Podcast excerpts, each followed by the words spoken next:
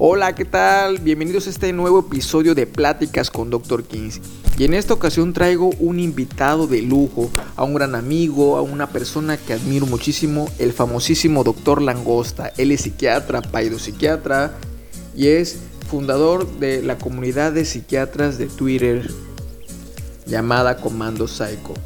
Tocamos varios temas, desde la salud mental de niños y adolescentes, cómo afectó la pandemia en este grupo poblacional, cómo decidió el ser psiquiatra y todo lo que tuvo que atravesar para llegar a cumplir sus sueños. La verdad, esta entrevista está repleta de grandes hazañas, grandes historias, en la cual la verdad yo me conmoví muchísimo, bueno, y lo quiero compartir contigo. Espero y sea de tu agrado. Y recuerda, caras vemos, historias de vida no sabemos. Bueno, compadre, pues este, esto es pasarla chido, la charlita, Aquí tenemos, este, no sé qué, qué tengas por ello. Aquí tengo aquí mi cervecita para relajarnos, para platicar de la vida. Hay mucho que aprender de grandes personas y yo creo que tú nos, tú nos puedes aportar muchas cosas. Sí, ya, ya tengo aquí listo mi, mi whisky de Tennessee para, para relajar la sapiencia, como dice el maestro King. Eso, señor. Bueno, oye, compadre, fíjate que este voy a aprovechar muchísimo esto de que eh, eres psiquiatra, eres psiquiatra, todo mucho, muchos me, me, me, mandaron algunas preguntas para hacerte. Eh, yo quiero empezar con un tema importante, también saber de ti, en este sentido de, has observado como estos, estos cambios generacionales que hemos estado viviendo, sobre todo en el caso de los niños. Y quería preguntarte, compadre, ¿cómo recuerdas este, esta parte de, de tu infancia, ¿cómo eras cuando en, en, la época que te tocó vivir? Porque pues, no estábamos todo, todavía metidos en esta era digital, no había celulares, no había tablet. ¿Tú cómo viste ahí? Este, ¿Con qué jugabas? ¿Con qué te divertías? Bueno, la, verdad es que actualmente veo las, cuestiones y el desarrollo. no, no quiero entrar mucho en cuestiones técnicas, cuestiones de, vaya, médicas. Creo que en general se ven elementos diferentes, ¿no? hoy, hoy se habla de tablets, de celulares, de tener a la mano cualquier cantidad de recursos electrónicos y definitivo que esto ha transformado por completo la manera en cómo se desarrolla un niño. Pero hablando de lo de la pregunta en específico, sí soy de la generación de buscar una calle empinada para lanzarse en la avalancha, ser jugador de fútbol, básquetbol, escondidas. Vaya, eh, creo que me tocó esta época pues del, del juego con otras características. Es, exacto, que eran, que eran juegos más, como juegos más sociales, ¿no? O sea, eh, que tenés que tener interacción con, otra, con otras personas, con otros niños. Eh, tú que pues eres experto como en esta área, ¿crees que eso vaya, no sé, a modificar la, no sé, la sociabilidad, por ejemplo, en el caso de que, pues antes convivías, antes, este, hacías equipo o no hacías equipo, ahorita lo vemos diferente, o sea, sí existen ciertas reglas todavía de esta sociabilidad, pero a través de una pantalla, ¿no? A través de, no sé si eso pueda tener algunas repercusiones en un futuro, o tú qué opinas de eso, compadre? Pues claro que hay modificaciones, como no hay elementos o elementos epigenéticos que dan por resultado que te tengas que adaptar a cosas diferentes. Es decir, en aquel tiempo tenías que exhibir herramientas de tipo social para poder adaptarte en algún ambiente específico, ¿no? Y saber si te ibas a juntar con los malandros, a tu lado medio malvadón, o con los ñoños, intentar hacer lo mejor que pudieras para buscar adaptarte, independientemente de cómo fuera tu, tu, tus rasgos de personalidad de base. Y realmente ahorita eh, en la consulta y fíjate que justo este periodo de pandemia me parece que dio por resultado como si fuera el detonante de una de una situación o de un proceso que venía dándose poco a poco, que es precisamente ese cambio en los paradigmas de socialización. Para quienes estudiamos psiquiatría infantil sabemos que en específico es un eh, vaya un tema eh, especial, bueno, un tópico a revisar la cuestión de lo social o el dominio social y cuáles son los parámetros para que un niño tenga un desarrollo óptimo en ese sentido. Y vaya, ahorita en la consulta estoy viendo cosas eh, de desadaptaciones graves respecto a no poder meterse a, una dinámica bajo estas condiciones electrónicas o virtuales, o por el contrario, a quien les sentó de maravilla. Vuelven a brillar entonces estos rasgos de, temperamento y, y, los rasgos de carácter que tengan hasta el momento de desarrollo en el que se estudia para ver con qué cuentan y cómo se van a adaptar. Está la cosa súper interesante como fenómeno social. Creo que vaya, la, cada vez que estamos en la consulta privada, los que estamos en el ejercicio diario, nos vamos dando cuenta de un montón de cosas nuevas, de nuevos retos respecto a nosotros como especialistas en salud mental, que por cierto nunca debemos o no podemos estar fuera de la, de la tendencia para tratar de comprender cuáles son los derroteros, cuáles son los parámetros actuales que dictan esa sociabilidad. De hecho, pues vaya, si ustedes se dan cuenta, en algún momento a más de uno de nosotros se le salen frases tuiteras en la vida real.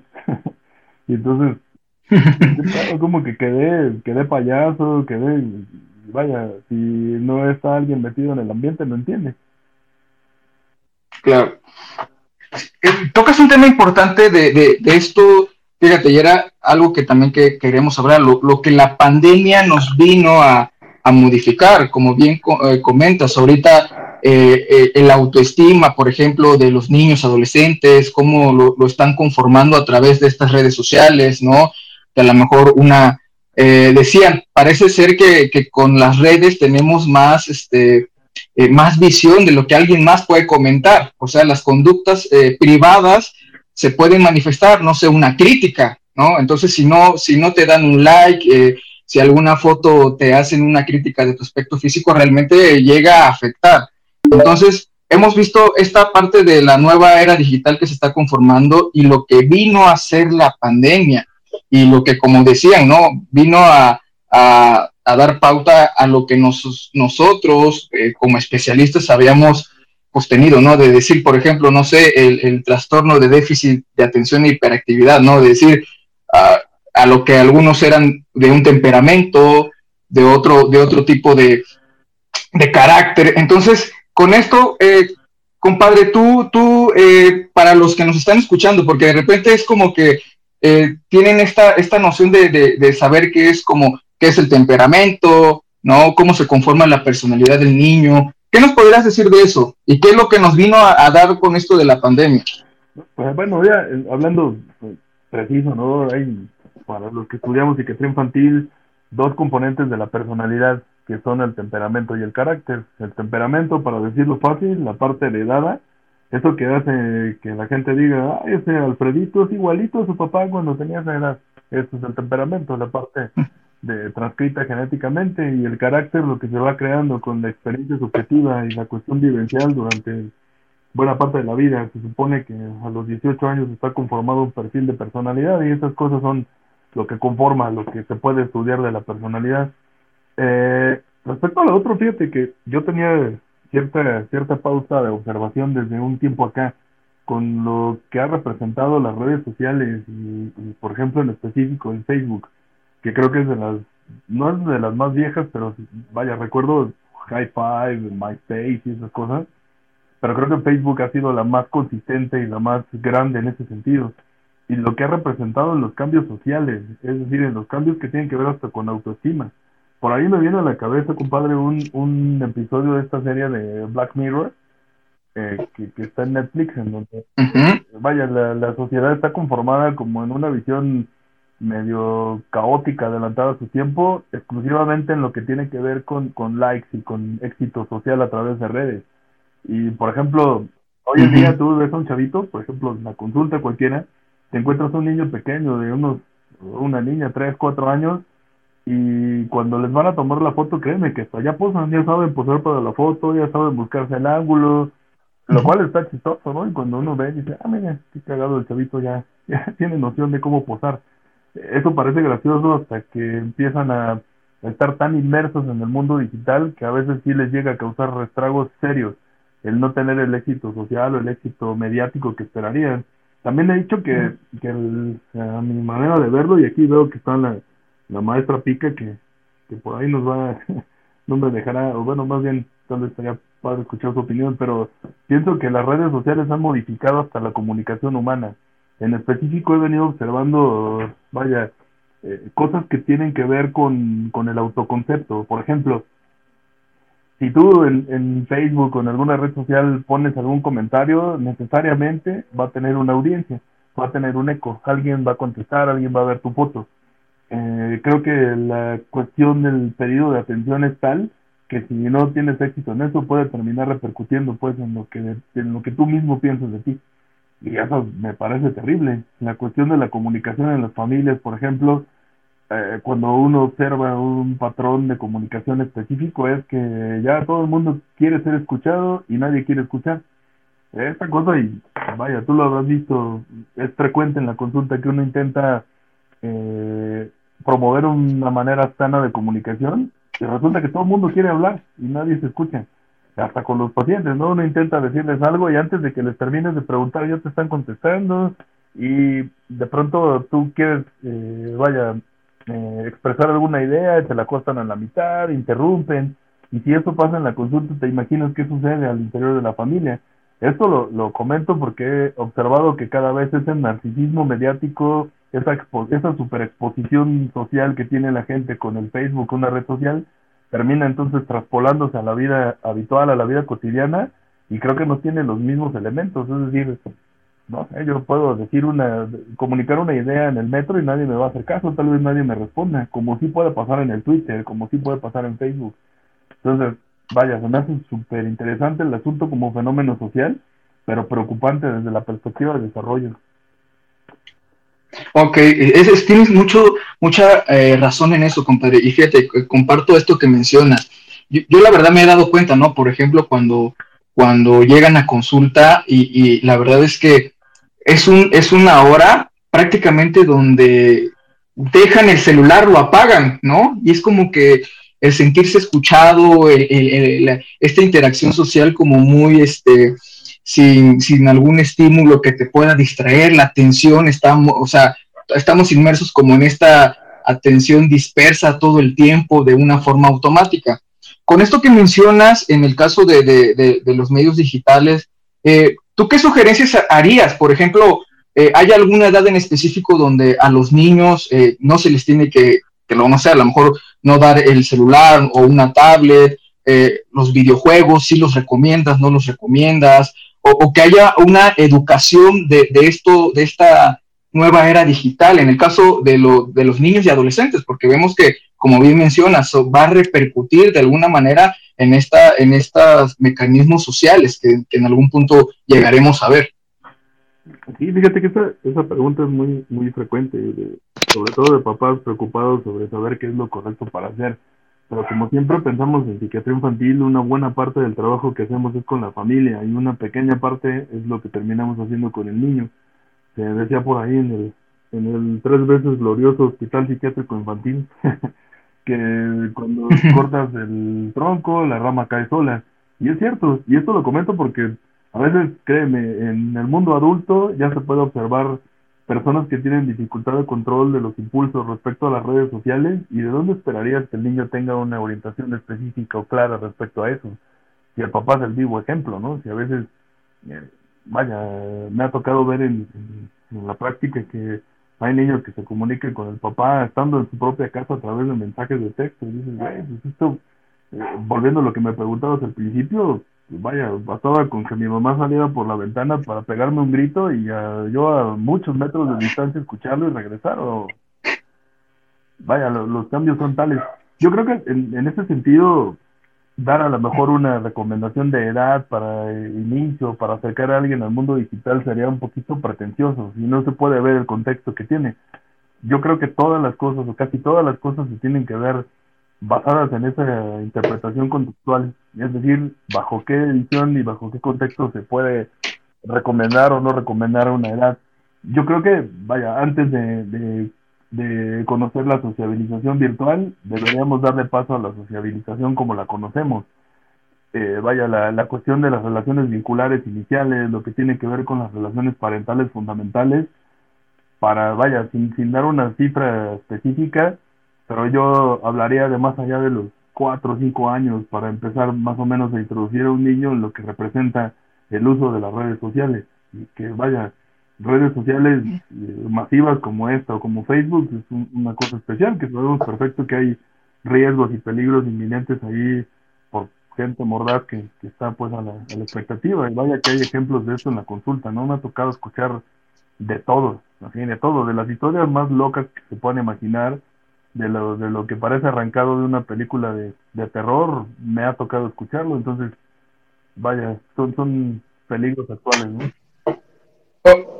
¿Y, qué sugerencias darías, eh, compadre, a, los papás? O sea, hay un tiempo limitado que, tiene, eh, puedes tú sugerir como ciertos horarios, este, de alguna manera, este, de forma de castigo, no sé, como quitarles el celular o, eh, quitarles el wifi, ¿no? Me, ha tocado como escuchar algunas de esas sugerencias.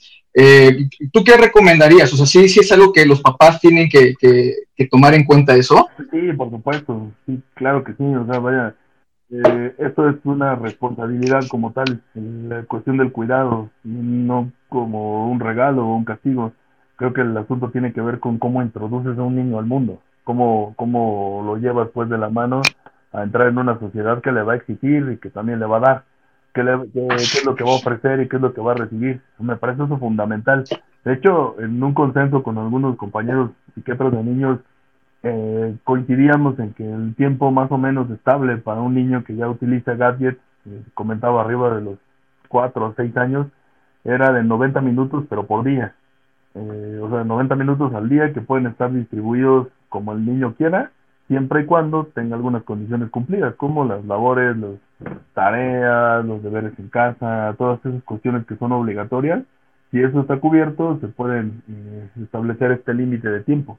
Por supuesto que, eh, vaya, eh, utilizamos este, este sistema de consecuencias positivas y negativas que van en función de las decisiones del niño, ¿no? O sea, lo que trato siempre en la consulta es de generar ese sentido de responsabilidad en el pequeño para que él tome la decisión de hacer lo que crea que es correcto y después conocer las consecuencias de la decisión. Ejemplo, y le dicen, no, Alfredito, recoge tus juguetes. Y entonces le dan a Alfredito 20 minutos para recoger sus juguetes y él entiende la indicación y pasan 20 minutos y no lo hace. La decisión fue de él él fue el que decidió no hacerlo y la consecuencia será que le quiten el Twitter por dos días. Y si por el contrario Alfredito este, decidió sí cumplir con la indicación, pues la consecuencia es positiva respecto a poder tener o gozar de los beneficios que tiene, ¿no? Va a llegar, puede ser hasta tiempo, Perfecto. juguete, no sé. Oye, me recordaste ahorita eso, lo, eso es lo que está haciendo Twitter ahorita, lo, lo que hizo con mi cuenta pasada, compadre, que me, por, andar haciendo chingaderas me, me suspendieron. Entonces eh, ya, ya me están normando ahí mi conducta para poder, poderme comportar de mejor manera. Oye, eh, perfecto. Es, ¿Sabes? Y recordé algo ahorita que dijiste esto, cuando dices, antes, antes nos gritaba, mi mamá recuerdo mucho que yo me iba a jugar ahí fútbol y a mí me chiflaba, tenía un chiflido característico mi mamá y ya escuchaba yo, dije, chingue su madre, ya, ya me tengo que regresar porque si no, sí, a mí, por ejemplo, a mí sí, a mí sí me tundía. Y ahorita, eso, eso, eso fíjate, y ese, eso ahorita me recordé cómo ha ido cambiando, ¿no? Compadre, conforme ha pasado eh, el tiempo, pues yo recuerdo, fíjate, yo recuerdo todavía en mis clases cuando iba creo que en cuarto, sí, las, las maestras nos jalaban la oreja, nos jalaban la patilla, este, tenía, recuerdo mucho un maestro que, que y esa dinámica, o sea, lo recuerdo y pues era, para nosotros era normal. Decía, a ver, ¿quién no hizo la tarea? Y nos ponía en parejas, ¿no? Y, tenía un pedazo de regla ahí. Y, el castigo era, los que no habíamos hecho la tarea, nos ponían en parejitas. Y es como que tú dale un reglazo. O así era como tú quieras dárselo. Aquí el detalle era que el, que el más chingón era el segundo, porque el, si el primero le daba despacito, el segundo le podía dar con todo y este y ya ya se chingaba porque el primero ya había pasado. Entonces fíjate yo todavía tengo esos recuerdos de que y cómo nos reíamos eh, al inicio de la clase porque dejaba tarea decía quién no la hizo y pasaban al frente y, riata, llegaba ese ese ese castigo ahorita ya o sea inevitable imposible que ese tipo de conductas persistan eh, y nos ha tocado todos estos cambios que, hemos estado observando esto, esto, esto, ¿tú cómo, cómo lo, observas, compadre? O sea, como como que fuimos más conscientes de esto de la, la violencia que se estaba ejerciendo y que, y que no nos dábamos cuenta, este, somos más conscientes de, de muchos de los derechos. Eh, ¿Qué opinas de eso tú? Yo creo que el, el asunto de la, la, violencia nunca, nunca he creído que sea una, una manera, ni un modo educativo, ni un modo constructivo, ni, ni un elemento que pueda ayudar a, la que, a que la personalidad eh, madure de manera armónica. Siempre he creído que la, la violencia ha dejado secuelas en los que la padecimos de algún modo, en algún momento, por ignorancia, por, pues sí, por cuestión social. Sí, sí. Oye, compadre, pues estamos tuiteando pendejadas, pues sí, ya, ya vi las secuelas que, que ha dejado la violencia, yo creo, ¿no? Eh, cosas, cosas de ese tipo. Pero sí, entonces, para ti, la violencia, ¿qué, qué otra, qué otra como estrategias tú recomendarías como que, que para, para la instrucción, para la educación? Fíjate que esto, esto de lo que platicaba hace ratito de la del generar el sentido de responsabilidad como elemento de desarrollo me parece fundamental. Nunca, o más, más bien frecuentemente hemos conocido adultos que tienen nulo o casi poco desarrollado ese sentido de responsabilidad aquellos que dices, a ver, cabrón, llegaste tarde al, trabajo y, y, le echan la culpa a todo el mundo y a todo tipo de circunstancias, pero no son capaces de tomar la responsabilidad propia. Esto, desde, vaya, los que hicimos residencia lo sabemos perfectamente, ¿no? Que hay algunos elementos faltantes dentro de esa consolidación de la personalidad. Entonces, creo que esta parte de, generar en el niño un sentido de responsabilidad claro es fundamental, porque por supuesto va a crecer una, una personalidad más madura, más más resiliente incluso, sabiendo sus capacidades, sus limitaciones, hasta dónde puede llegar, eh, hasta dónde se permite, casi casi es autoimpuesto el límite conductual y eso hace, por supuesto, mejores personas, más fuertes, cosa que no hace la violencia. Cuando hablamos de, del castigo violento, la reducción violenta de conductas, casi siempre hablamos de que termina el mensaje implícito enmascarado. Es decir, si yo te impongo de alguna manera a través de un castigo físico que te va a lastimar una idea, una, una conducta, casi siempre va a ser así, una imposición. De manera que si la sigues, es como si estuvieras haciéndome un favor a mí, tu papá, de hacer lo que yo creo que está bien, sin que yo logre generar en ti el valor de saber por qué está bien lo que estás haciendo.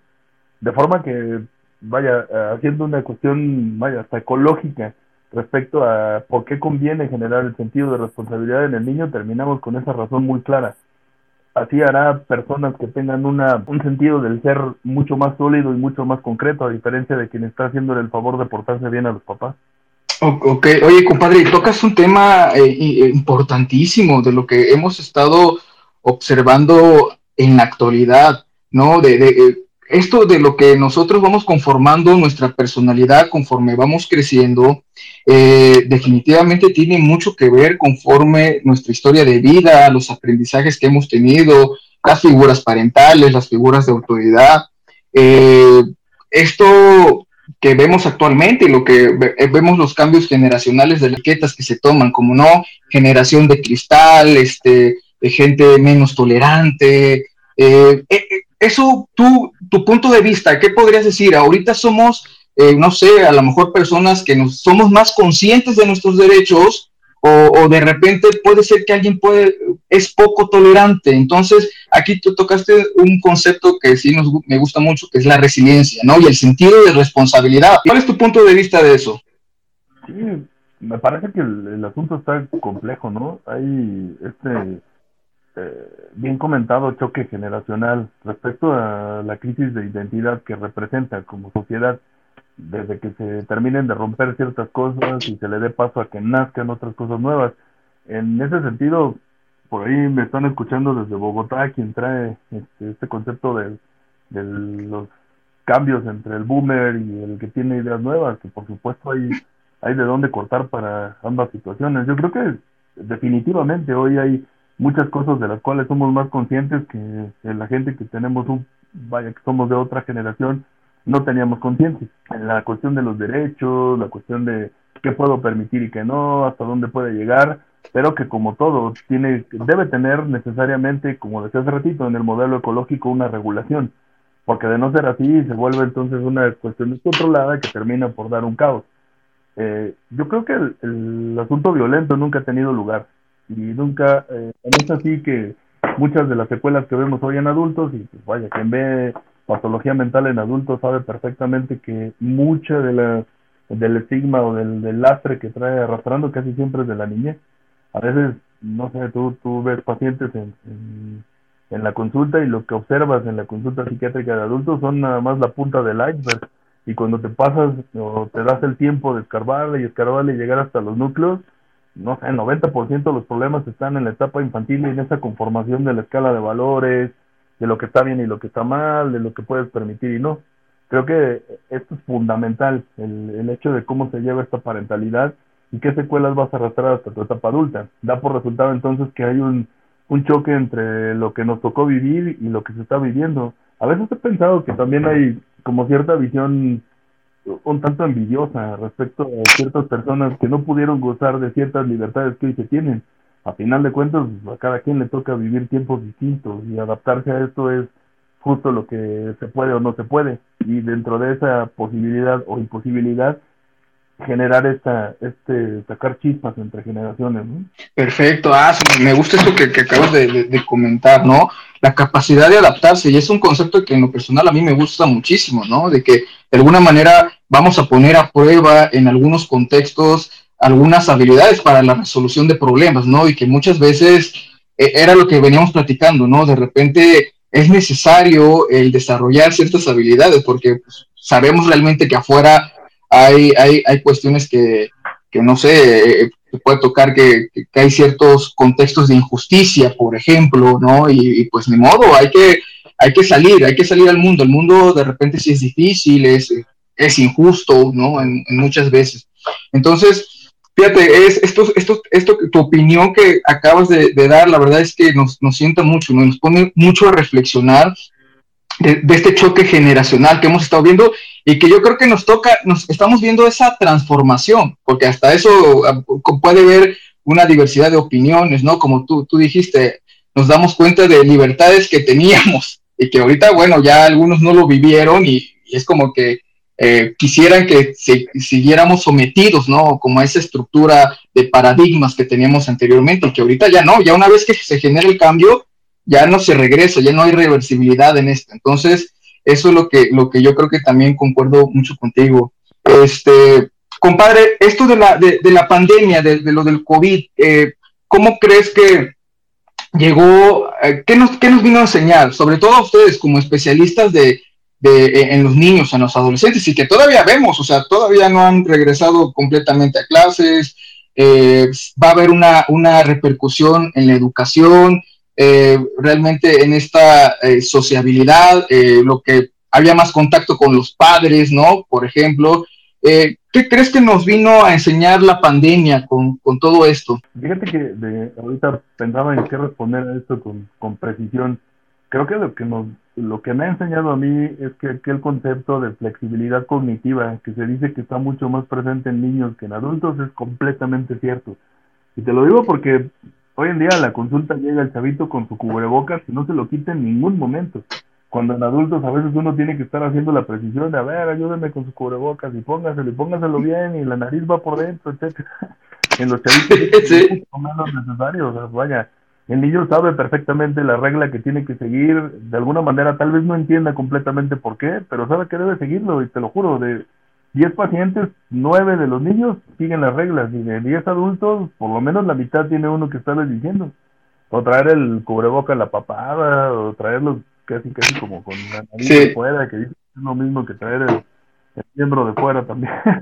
Sí, oye, no, y, luego, y luego te dicen así como que me lo puedo quitar, o, o, llegan, se sientan y se lo quitan. Oye, así como que, oye, oye, güey, no mames, o sea, estamos aquí con estas bebidas, tienes el pinche cubrebocas desde temprano tú y, y, hasta te dicen, me lo puedo quitar y es como que, pues al contrario, aquí es donde más, este, estamos en un, en un consultorio, es donde más tienes que tenerlo, ¿no? O sea, eh, eh, es cierto, y, esa, y, esa, y eso que mencionas, ¿no? De, de esta, de esta, no sé, yo le llamaría como esta sabiduría de los niños y que, y que no hay que perderla, ¿no? Este sentido de curiosidad, como tú bien dices, la, la, flexibilidad cognitiva, el hecho de que, imagínate que un niño tenga mayor capacidad de tener el cubrebocas y, lo vemos, ¿no? Entonces, eso, eso para mí es, es, sorprendente. ¿crees tú que, tendríamos que, por ejemplo, seguir como cultivando? ¿Qué, qué podremos, o sea, de, esto de, divertirse, el juego?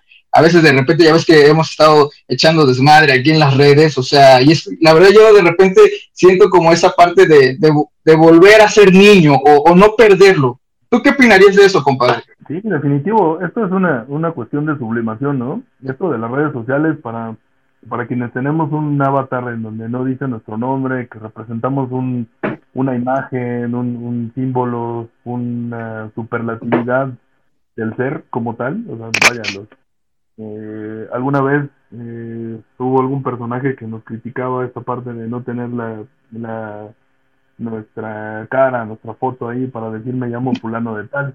A final de cuentas creo que esto de las redes sociales permite ese regocijo, ese darle rienda suelta a, tu, a tus pensamientos profundos. Y no sé, si amaneciste de mal mentar madres y si tienes ganas de, de no relajar la conciencia, sacar el tweet de mamalón con todos los datos de la última revisión. Creo que a mí me permite eso, ¿no? Sí, a mí me hace feliz poder ser libre en ese sentido y no es que no tenga el nombre para poder mostrarlo, creo que eso es, ese eh, una cuestión muy personal, pero creo que esa libertad es justo lo que comentas, ¿no? El, sentir el desparpajo de comentar lo que te dé la gana. Y, siempre habrá quien no le guste y quien sí, pero creo que esa libertad es valiosa.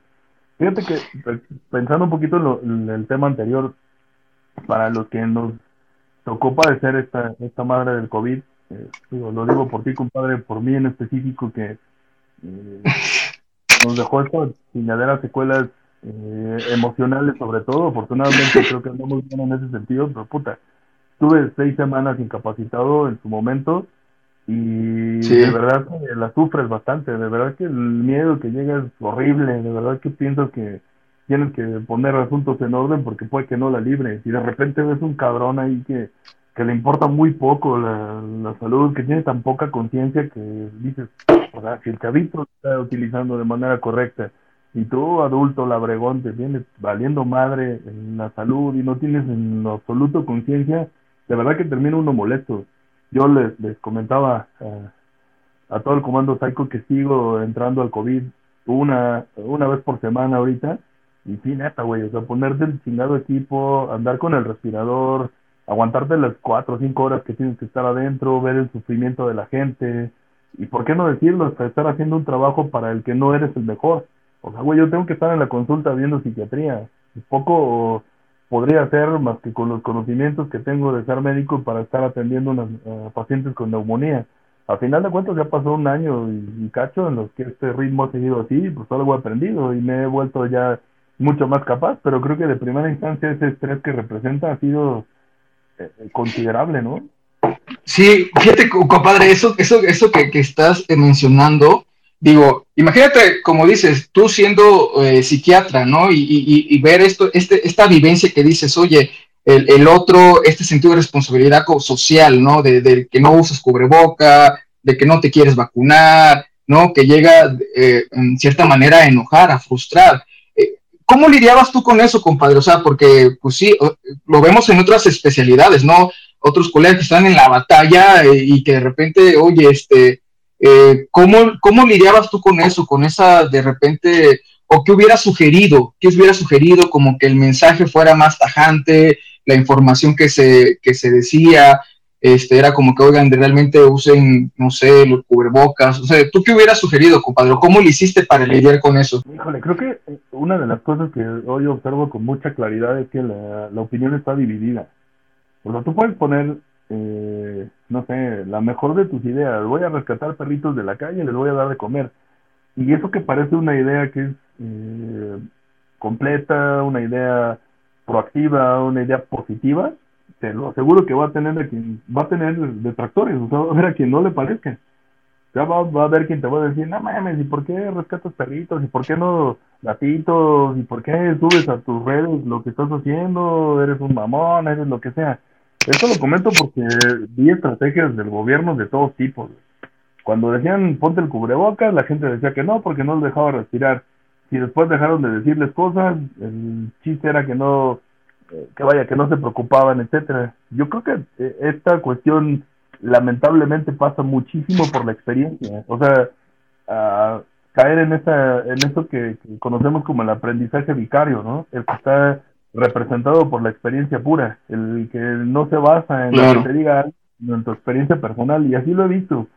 ha habido pues, muchos pacientes que he estado viendo en las áreas de hospitalización COVID que le dices, bueno, ¿y tú qué onda? No, pues es que yo pensé que no era real, es que yo pensé que era eh, que nada más era puro puro invento del gobierno, es que yo nunca me había enfermado y de verdad con neumonías complicadísimas, gente que de verdad a veces la libra y a veces no, que está subida al filo de la, de la navaja. Creo que es esa inconsciencia y esa incredulidad la que los lleva a estar en ese extremo de, peligro. Claro, claro. Oye, compadre, como cuando, pues hace dos veces, ¿te acuerdas que, que, o sea, para lo que nos están escuchando, este, yo ya andaba publicitando el siguiente invitado, que era mi compadre, que era creo que había, estado yo publicando así como que yo me hospitalicé un martes y de repente domingo ya andaba emocionado. Eh, cuando estaba todavía con en la entrevista del doctor Ramiro ya andaba infectado ahí, ya porque estaba, incluso lo dije ahí en la entrevista. Pero ahí este, yo dije, a ah, mí va a estar un, un buen amigo, mi compadre, y pum, de repente, de, o sea, es como que es esto, la verdad, ya en otro, en otro, en otro capítulo, eso voy a, como esta parte, lo que a mí me dejó, a mí, la verdad es que si me dicen, ¿qué me, qué me enseñó la pandemia? No manches, aquí a mí me vino a sacudir la existencia, completamente. A mí me, este tipo de experiencias, la verdad es que, que eh, pues sí, fue una experiencia fuerte, al menos para mí, pero la verdad es que es esto, ¿no? Como estas capacidades de adaptación, la verdad es que digo, por eso ahorita retomo esto, porque digo, era algo que quería hacer y dije, no manches, me, quedé con estas ganas y, mi madre, voy de regreso, ¿no? Es como que eh, aferrado, aferrado a, la vida y a mí me dije, no manches, esto se puede acabar en un 2x3 y aquí estamos, ¿no? Pero eh, quiero retomar un poquito el giro a esto de lo que mencionabas de, las redes, pero antes de entrar a este tema, compadre, es algo que, quería preguntarte y es algo que yo siempre cuando veo a un colega psiquiatra, siempre me llama la atención eh, esta curiosidad de, de, bueno, primero, eh, ¿por qué estudiaste medicina, compadre? Y segundo, ¿por qué escogiste psiquiatría? ¿Cómo fue que eh, decidiste por eso, por ese camino? Bueno, estudié medicina porque me dijo una persona que era el camino para llegar a ser psiquiatra. O sea, eso, esa es la razón verdadera. o sea, tú antes, Perdón, antes de entrar a, medicina, o sea, tú entraste a medicina porque querías ser psiquiatra. Así es. ok. la historia que siempre les comparto a, todos los, alumnos que tengo ahorita de pregrado es que cuando yo estaba en el segundo año de prepa, aquí yo estudié en la, en la prepa 9, en la tres veces heroica prepa 9, en la UNAM. Y en ¿Vale? No, no, en la, en la, en la famosísima prepa 9. Ahí. Eh, y ahí, oye, y, ahí, ¿hay que, hay que viste? ¿Viste una clase? ¿Viste un maestro o una materia? ¿O qué fue que te llamó la atención? Ahí va la historia. En aquel momento que estudié la prepa, en el segundo año había una materia que se llamaba Anatomía, Fisiología e Higiene. Y ese es el dato peculiar. Para esto, en algún momento, por cuestiones de interés puro, o mío, de, querer saber qué pasaba en la mente, por qué pensamos lo que pensamos, qué, cuál es el proceso para que alguien tenga una idea, qué tiene que pasar, si si tenemos presente ese dualismo cartesiano del que nos hablan en filosofía de la medicina, si de verdad es un monismo integrativo basado en lo biológico, lo que hablamos con Ramírez Bermúdez hace poquito, eh, en algún momento esas ideas muy en bruto y muy primitivas en el chavito de secundaria estaban presentes hasta ahí.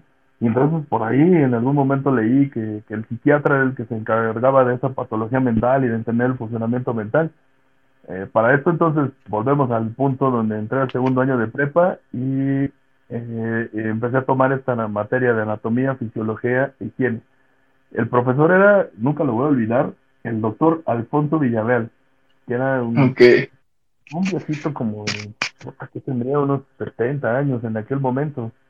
Y vaya, yo andaba ahí estudiando como todos y un día le pregunté, oiga, este, maestro, eh, ¿cuántos años son para ser psiquiatra? ¿Cuántos años o a qué universidad tengo que ir para estudiar psiquiatría?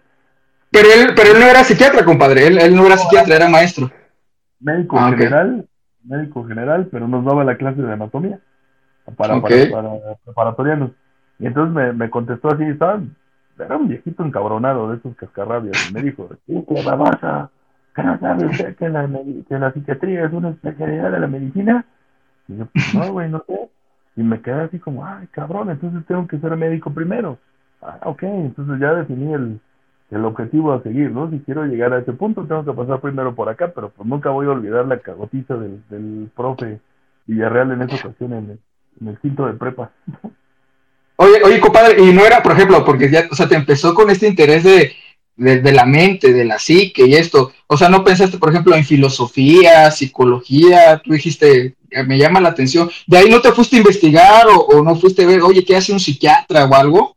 Vaya, el, asunto era muy, muy basado por lo que se podía ver en televisión, el acceso que tenía en ese momento a, textos. Pues los, puro manicomio y electrochoques, ¿no? Pinches, películas donde ponen al, al psiquiatra siempre que es el asesino, ¿no? No, y aparte me imagino que muchos de los colegas que están escuchando ahorita comparten la, idea de que llega el paciente y siempre se, empieza, se piensa encontrar al viejito de lentes redondos, con una barbota, vestido con, con traje negro y no dice nada y casi casi fuma un puro. ¿no? Era como una artificialidad del, del psiquiatra. Entonces, pues para mí era enigmático ese pedo de, ¿y por qué hay un cabrón que entiende este pedo y los demás no? O sea, yo quiero ser de esos güeyes que entiendan qué pasa ahí dentro de esa cabeza para que las cosas sean como son o para que piensen lo que piensen, para que quiero entender cómo es cómo es esta onda. Vayan, antes del interés hollywoodense puro, para después, gracias a la cagotiza del profe, terminar entonces enfocado a que era una especialidad médica y que siendo médico yo iba a poder acceder a esto en algún momento. Oye, y te, y te fuiste a estudiar medicina, te, lanzaste por ese, por, ahora sí, por ese sueño de, de estudiar psiquiatría sí, de, ser especialista en, la mente. Tal vez así lo veía en ese momento, ¿no? De, saber qué pedo con la con la parte mental. Y sí, efectivamente, eh, ese maestro me dejó claro que tenía que ser primero médico para después ser especialista en psiquiatría. Y así fue como nació. De ahí, eh, de prepa 9, salté a la FES Tacalas para terminar la carrera de medicina y después... oye, compadre, y durante el camino de medicina no, no, no, no, no dudaste, no dijiste, ah, mira, como que, pues no sé, este, ya ves estos prejuicios que dicen, oye, vas a acabar loco, te, te llegaron a decir algo, algunos maestros, viviste como esta, ya ves que está cargada de estigma la especialidad. ¿Te tocó ver eso? ¿Te tocó vivir eso? Ah, claro, todo el tiempo, creo que hasta la fecha todavía. Me acuerdo mucho de mi abuela, cuando, cuando eh, ya había, estaba terminando medicina y estaba a punto de hacer el ENARM y en aquel tiempo tenías que, no como este año, que hace ratito vi a un exalumno y me dijo que el pedo está muy loco para este año, pero en aquel tiempo tenías que presentarte con tu, con la especialidad que querías desde el principio. Y entonces a mi abuela le dije, ¿sabes qué? Que yo quiero ser psiquiatra. Y se quedó con una cara de, ¿por qué? ¿Qué le pasó? ¿Qué, qué trauma? tu abuelita, tu abuelita, tu abuelita le estabas, le estabas platicando que, que quería ser psiquiatra. Ah, abuelita, ya terminé la carrera, voy a, a inscribir el examen y, quiero ser psiquiatra. ¿Y por qué? ¿Qué te pasó? ¿Por qué que no hay otra especialidad? ¿Y por qué psiquiatra? ¿Qué no hay otra cosa que, que puedas hacer mejor? Tu abuelita que, tu, tu abuelita que quería que fueras. No sé, cardiólogo, internista, no sé. Oye, ¿y qué te dijo? O sea, ¿qué, qué te dijo? Oye, ¿estás bien? Este, ¿Necesitas ayuda? ¿Quién le pegó a este cabrón? ¿Qué, ¿Qué, le pasó como para tomar esas decisiones tan radicales? La, la historia triste es que mi abuelita falleció en febrero antes de que pasara yo al R2 por cuestiones de, de, de, las, vaya, de la residencia, de que era R1, no pude asistir al funeral de mi abuela porque ese puto del R4 no me, no me permitió la salida y hubo una serie de cosas así. A donde esté, ahorita le mando una mentada de madre a ese cabrón. pinche, pinche, pinche banda culera, no mames, o sea, sí, o sea, neta, o sea, no te dejaron por sus, por sus cojones, dijo, no, no vas. Sí, no, le dije, ¿sabes qué? Que falleció mi abuela y necesito salir porque va a ser su funeral y, me dijo, no, pues ¿sabe qué? Que aquí lo único que se permite en familiares de primer grado, papás, mamás o hermanos, así que la abuela no entra en eso y pues usted tiene no Y le dijo, oiga, pero mire, no, no, güey, no se puede, y no me dejó cabrón. Oye, compadre, ¿y para ti tu abuelita era alguien que representaba mucho?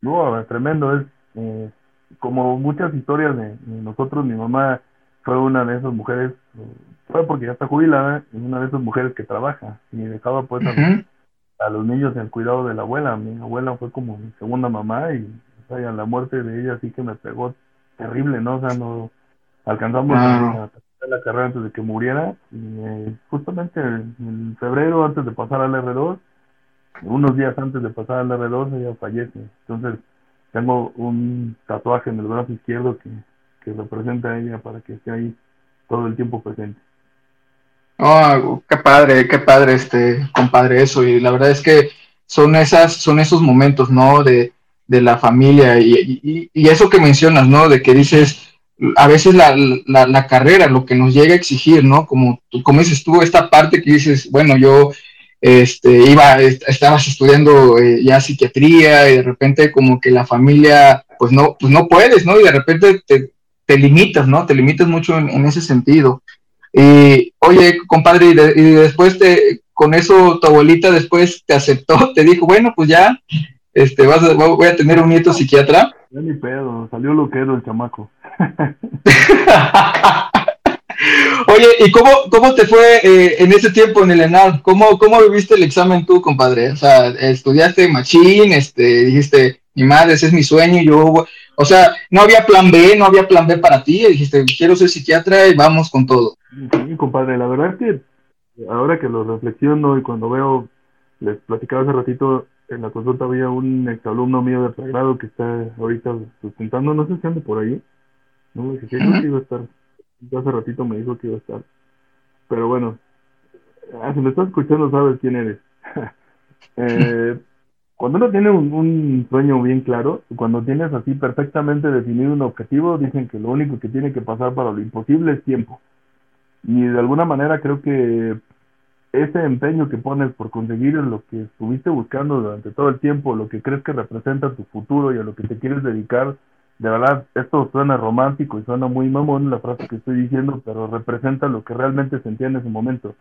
Dije, o sea, tengo que conseguir esto a toda costa y tengo que hacer lo que no hice, para ser honesto, y, no me van a dejar mentir.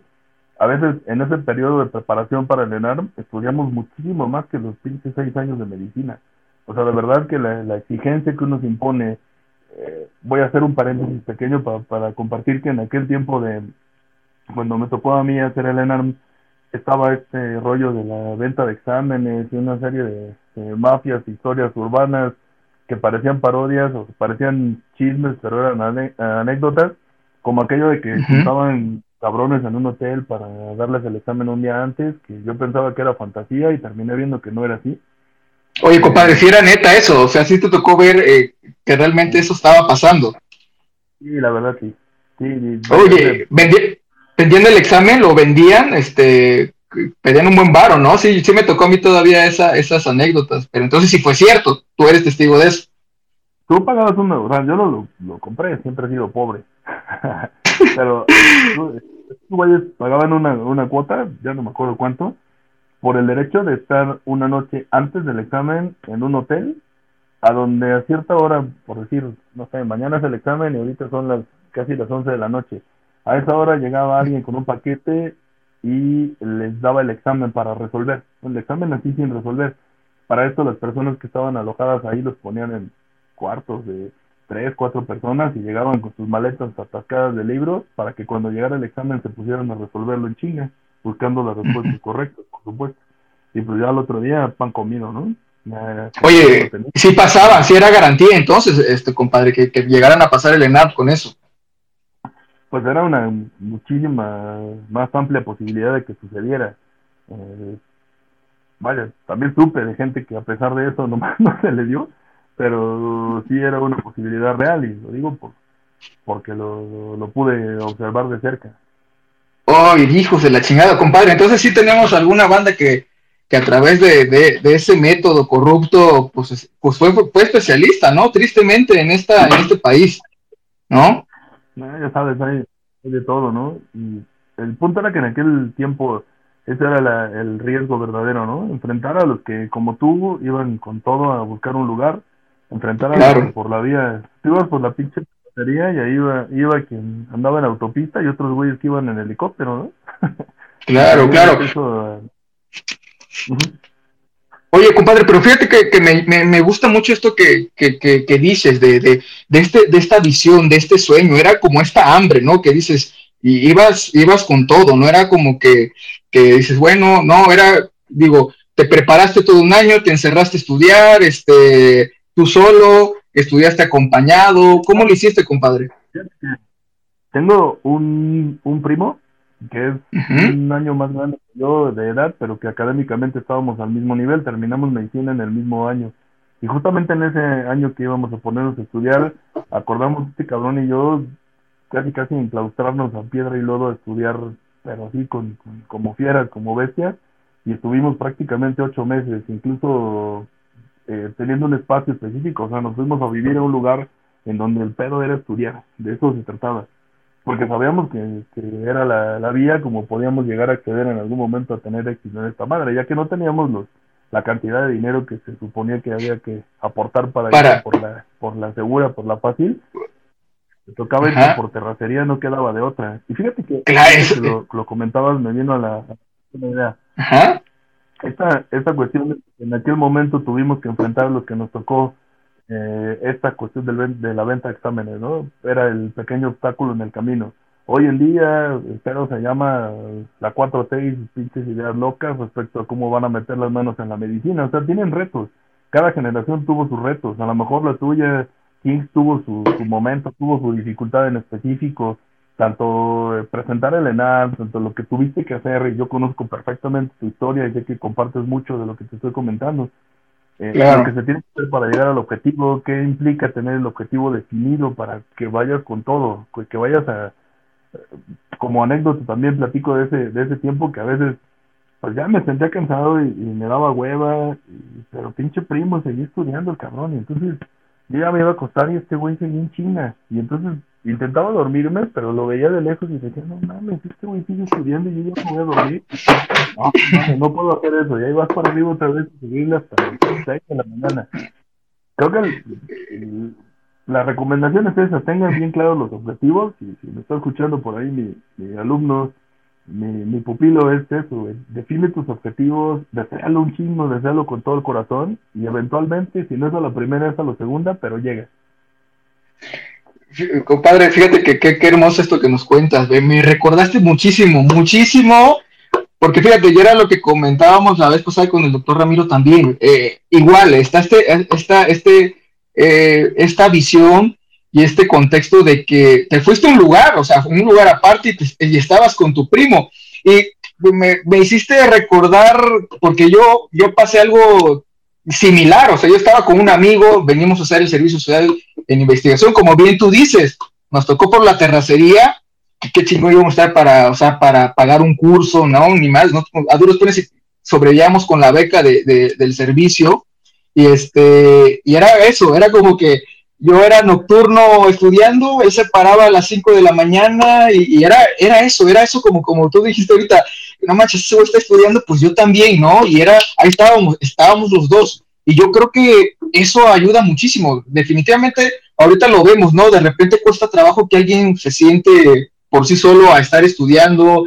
llegan a decir es que no me concentro, leo una página y no se me queda, pero eso que dices, ¿no? Eso, yo creo que eh, el corazón, la pasión, la visión de lo que uno quiere, como tú dijiste, aclarar los, los objetivos y decir, eh, era una, yo dije, es un año, yo no quiero volver a, a vivir esto y es como que vas, vas con todo y estás con, con otra persona que también está con esa hambre y, se dan las cosas, porque yo creo que esa es una de las experiencias más padres. Cuando, cuando haces el examen, compadre, este, eh, ¿cómo te fue? Ya dijiste, ya chingué, ya lo pasé, ¿te pusiste feliz? Eh, Fíjate que el, esto que comentabas es real, se da una competencia, pero esa competencia sana, ¿no? O sea, mi primo, yo lo quiero mucho, cabrón, este, pero en ese momento era de, puta, ¿y qué pasa si este güey aprueba y yo no? No mames, ¿con qué cara voy a enfrentar esto? ¿Cómo lo voy a explicar si se supone que estamos bajo las mismas condiciones, haciendo el mismo esfuerzo? Estamos igual de pendejos, y, ¿por qué? Entonces, eso era lo que sí, sí, Madres, esto no puede pasarme a mí. Afortunadamente, sí, que los dos entramos, mi primo hizo medicina interna en el, en el Juárez, después hizo geriatría como tú, y, mi historia ya la conocen, ¿no? Psiquiatra y payo. Eh, así estuvo el asunto. La, eh, yo presenté el examen y en aquel tiempo todavía era. Ahí viene otra otra historia engarzada como la de TV Azteca. a ver, échale, échale. En aquel tiempo presentabas el examen en septiembre. Te daban los resultados hasta diciembre. Y en diciembre, bueno, entre septiembre y diciembre hacías todo el proceso de preselección para, para entrar a, la sede que querías, etcétera. Pero tu certeza de que habías aprobado, que tu folio se le ha seleccionado, era hasta diciembre. Y la residencia empezaba hasta marzo. De forma que tenías medio año para, para definir tus objetivos, para saber si estabas convencido de lo que estabas haciendo, etcétera, ¿no? Y, por supuesto, mantenerte por ahí eh, eh, eh, viable, pues, para continuar trabajando. Entonces, eso fue lo que pasó. O sea, vaya, haces el examen, te sientes seguro, sientes que, que puede que pegue, pero tienes esa incertidumbre durante tres meses hasta que llega diciembre. Pero resulta que, en ese tiempo pues, ya presenté el examen, chingón, estaba yo este, sentado en la sala de mi casa, haciendo el médico que todo México estaba esperando, ya con mi título bajo el brazo y toda la onda. Mamá llega y me dice, a ver, güey, pues ya hiciste el examen, ya te titulaste, qué chingón, pero ahora qué pedo. Y yo, pues, no, mamá, pues yo estoy esperando para ser especialista, yo sí, muy seguro. Y pues sí, güey, qué chingón que esperes, pero mientras esperas, pues búscate una chamba, cabrón, porque no te recomiendo estar así nada más acá. Y ahí viene la, la cuestión de enfrentar la parte laboral, de las oportunidades que hay hoy en día para un médico general, y le estoy hablando de algunos años ya atrás, pero créeme que las oportunidades verdaderas de un empleo bien remunerado para un médico general recién egresado de la carrera son casi nulas. Para resumir el, el, episodio, ah, encontré, estuve buscando empleos por ahí, y creo que uno tiene el ego muy arriba y piensa, como decía, que es el médico que todo México estaba esperando, pero resulta que el único empleo al que pude acceder fue un empleo de esos de farmacia, de esos de médico de farmacia, en el cual te pagaban comisiones por, por vender cierto tipo de productos, por, por promover algunas chingaderas de estos, sus, productos chapas que tenían. Y, bueno, eso fue lo que accedí. Al final de cuentas, eh, el rigor de la situación, el enfrentar ese ambiente tan adverso, te hace pensar, definitivamente este no es mi lugar, no quiero estar aquí, voy a hacer todo lo necesario y en ese tiempo decir, si no paso este año, tengo que hacer el examen el año que entra, pero no quiero estar aquí. O sea, es el motor, ¿no? Como un, un reforzador negativo, decir, es una... Eh, un aliciente negativo lo que te hace decir, no es mi lugar, no quiero estar y no voy a estar. Así me cueste lo que me cueste, me tengo que ir de la farmacia. Oye, compadre, entonces... al final de cuentas, sí, adelante. Oye, eh, entonces sí, sí viviste la experiencia, o sea, trabajaste todavía como médico general antes de entrar a, este, a, la, a, la especialidad. Esos tres meses exactamente, entre septiembre y diciembre, que el empleo que encontré fue ese y me tocó ver que cómo estaba el asunto para un médico general recién egresado y un empleo de farmacia. Les parecerá increíble, pero si les dijeran cuánto se cobraba la consulta en aquel tiempo, se van a reír. La consulta costaba 10 pesos, literal 10 pesos. Y, y siempre platico otra cosa al respecto, que justo la farmacia donde estaba, en los primeros días yo la pasaba por ahí sentado, como era un médico joven, se veía medio chavillo, pues difícilmente se iban a acercar.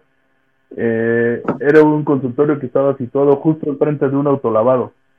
Y entonces yo llegaba eh, a la, creo que a las 2 de la tarde y me sentaba ahí a esperar pacientes.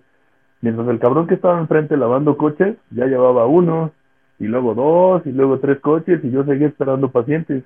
Este güey cobraba 35 pesos por la lavada de coches. Pues imagínate que los primeros días este güey se hacía 10 carros que lavaba y ya tenía 350 pesos en la bolsa, y conmigo llegaba un, un paciente o dos, yo con mis 20 pesos, y decía, güey, ¿qué es lo que está pasando acá? Se supone que invertí seis años de mi vida para lograr un objetivo y las ganancias son pobres. Este cabrón está aquí ganando muchísimo más que yo. Y en cierto punto enfrentas esa realidad, eh, esa frustración, esa molestia, no contigo, sino a lo mejor con el sistema económico, como lo quieran llamar. Claro, claro, y eso que mencionas, manches, es, es algo súper importante, ¿no? El, el que dices, oye, ¿cuántos cuántos años eh, de, tu vida eh, le, inviertes a, todo esto, ¿no? Y, y, y es una realidad que existe. Y, es, es un, ese es un tema muy importante que yo creo que en algún punto se, estaría bueno escuchar como estas opiniones, ¿no? El, el camino que, que, va a tomar la medicina, cada vez es mucha información, eh, eh, lo que vemos con, con esto de, de, el médico general, el papel que tiene que, ya hay, ya hay mucha información, ¿no? Eh, el trabajo no es bien remunerado, hay que hacer otras cosas, ¿no? Son seis, siete años, dependiendo como como esta, y, mira, y ese ejemplo que dices, no manches, imagínate tú ahí en la farmacia esperando todo el sacrificio que lleva esta carrera, ¿no? Esta carrera y que dices, mira, el de lavacoches ya lleva, no sé, sus 100 pesos y tú llegas este, con 20 pesos. compadre, eso, esa, esa experiencia, esa vivencia que, que, que, tú tuviste, o sea, te enseñó mucho, te, es como dices, ah, no manches, qué bueno que la viví, a mí no me van a venir a contar lo que, o sea, de que tú eh, era como que yo no me voy a quedar aquí, como bien dijiste, eh, ¿aprendiste mucho de eso? Sí, no, hombre, es una experiencia que, que te marca. O sea, en el momento dices, puta madre, ¿qué estoy haciendo acá? Y reniegas y te quejas, etcétera. Pero viéndolo ya en retrospectiva, dices, puta, qué bueno que estuve ahí, qué bueno que me tocó vivir eso para justamente saber lo que no quería. Porque lo que sí quería estaba claro y lo que estaba buscando de alguna manera estaba en proceso, pero esto de no querer algo y tener la clara certeza de que no va por ahí tu camino también es valiosísimo y de verdad no lo cambio por nada. Creo que la lección fue eh, suficiente y fue muy valiosa para mí. Oye, y este, después qué pasa, te dicen que te das cuenta que pasaste el examen, aparece tu folio, ¿cómo fue ese momento para ti? Ah, este, está todo lleno de, historias este, este asunto del ENARM y creo que estamos ahorita en, en semana de ENARM, ¿no?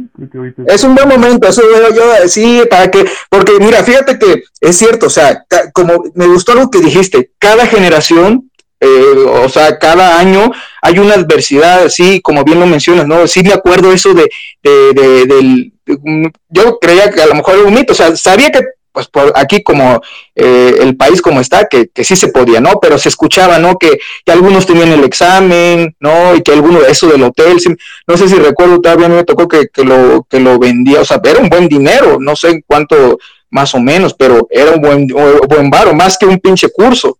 ¿No? Entonces era todo eso y de repente unos están tomando cursos, ¿no? Otros pues tienen ahí, se hablaba de, ciertas palancas, ¿no? De decir alguien tiene ahí como, como un familiar y, y dice, no manches, como que sí es cierto, como esto, los que nos tocó picar piedra y venir de terracería era como que no manches, es, es, es entrarle, entrarle a, los madrazos, ¿no? Y, y, esto que mencionas de las historias de nada, yo creo que como médico cada uno tiene su propia historia que, que yo creo que qué bueno que lo tocamos, qué bueno que lo compartimos, porque yo creo que eso también refleja mucho para, para estas generaciones, ¿no? De, de, lo que también vivimos, porque pues sí se sufre, es un año, es un año difícil y, y las veces que uno lo ha intentado, ¿no? Entonces, échale, échale con esa historia. ¿Cómo fue cuando te diste cuenta que ya lo habías pasado, compadre? Ah, bueno, eh, Resulta, bueno, para quien me conoce saben que me gusta jugar fútbol y en aquel tiempo jugaba con, con mis amigos en, en, sábado. Los resultados aparecían en la página de Cifrus el, un sábado en la mañana de, diciembre, principios de diciembre. Entonces eh, regresé de, de, jugar fútbol y ya sabía que tenía que estar como, como todo neurótico, estaba muy resistido a querer ir a ver por tener miedo del fracaso, me tardé como di como cuatro vueltas alrededor del, lugar donde iba a checar el resultado. Entonces, eh, llego, me siento en el café internet este y pido una computadora, titubeando y temblando de las manos, pongo el, el, el nombre de la página, aparece la página y consulte usted aquí su folio. me temblaban las manos, me sudaba absolutamente todo. Eh, en aquel tiempo te daban una, como un comprobante, un contrarrecibo, pues, en donde estaba tu número de folio. Estaba pegada tu foto, sellado por cifros y un número de folio, que era el que tenía tu examen. Entonces, pues empiezo a buscar y medicina interna, y alergia, anatomía patológica y todo, hasta que llego a la, a la, a la vilipendiada P de psiquiatría y pues empieza a buscar así uno por uno y empieza el nervio, ¿no? Conforme se van acabando los folios aceptados y no aparece el tuyo. Hasta que de repente veo uno que medio se parece y no mames, ¿en serio, eh? y lo vuelvo a ver y, reviso con poniendo el papelito en la pantalla de la computadora número por número y yo sí, hijo, y parece que sí. Y vaya, no conteniendo la emoción, entonces le dije al encargado, oye, ven, ven, ayúdame, este número que ves aquí es el mismo que dice aquí en este papel. Y la cuatro así como, ah, sí, sí es. Yo, no, no, no, no, mames, ven para acá, mire bien, o sea, fíjate bien, si es o no es. Ah, que sí, ya te dije que sí, no, es que fíjate bien, por favor, si es. Sí, a ver, Cinco, cuatro, ocho, uno por uno de los números y no, hombre, ya. De ahí es donde ves coronado el esfuerzo, ¿no? Ya casi, casi el abrazo y la ves esta cuata y salgo corriendo para, para disfrutar el momento y venir a casa y, saltar con mi mamá, que eh, me acuerdo mucho también de esa historia que llegué, eh, estaba nada más en casa mi mamá y mi hermana y llego yo llorando, literal, eh, y mi mamá, pues primero me ve llorando y se asusta. ¿Y qué, qué te pasó? Y yo, entre sollozando y queriendo decirle algo, es que sí me quedé, sí pasé. Y empezamos a saltar abrazados los dos, así de alegría y felicidad. Y en eso mi, mi hermana más pequeña sale de la habitación y ve que estamos llorando y brincando y sin saber de qué se trataba se une a la fiesta y se pone a brincar con nosotros y fue en algún momento decirlo, bueno, ¿y por qué estamos llorando? No sé, pero... pero pues, Tú bríncale, Sí, que así está la cosa y fue uno de los momentos más bonitos de mi vida. compadre, no manches, o sea, creo lo que lo platicas y no manches, a mí me como me emociona, me entremece esto, esto, este, de lo que nos platicas y, visualizo ese momento, ¿no? Y, y, claro, o sea, es algo que, como dices, no manches, valió la pena este, eh, el sabor del éxito, el, el ver tu familia, el verte ahí, el que tú estás, o sea, fíjate cómo fue el momento de estar jugando fútbol, este, el que, el que se enteró fue esa persona que, que estaba ahí, que le pediste corroborar el, el folio, ¿no? Y este, digo, imagínate, ¿no? Eh, estar con eso. Y, sí, esto de, templar y, y, ese recuerdo, ese recuerdo creo que a mucho, a mucho nos representa, ¿no? Nos representa. Y después, compadre, después, este, eh, eso para ti, dijiste, bueno, ya viene la otra parte, este, o ya, ya dijiste, ya es mi sueño, lo voy a cumplir, no importa dónde quede. ¿Qué se vino después, compadre? Bien, siempre creo que todos lo sabemos. Después de, de aquel momento viene la parte de tratar de, enfrentar lo que sigue, ¿no? Sabemos perfectamente que pasar el ENARM es el primero de sus, de tus obstáculos. Después viene la cuestión de la sede, viene la cuestión de si te vas a tener que mover de ciudad, si, vas a si te vas a poder quedar en tu ciudad, incluso eh, personas que viven lejos del hospital estando aquí en el mismo DF, saber si, si tienes que acercarte más, si tienes que rentar y todo esto. Entonces, pues, el primer obstáculo ya este, superado, pero después viene la preocupación esta y ese, ese como les comentaba hace ratito, en aquel tiempo tenían que hacer preselección desde que se presentaba el examen hasta que llegaba la, la fecha de los resultados. Entonces, pues había que estar muy pendiente sobre en qué institución te podían aceptar, bajo las condiciones, no sé, ya actualmente si eso cuenta, pero el número de, el lugar que checabas en el ENAR, más la, el promedio que tenías en la carrera, etcétera, y eso es lo que te ponía o te quitaba de la institución donde querías estar.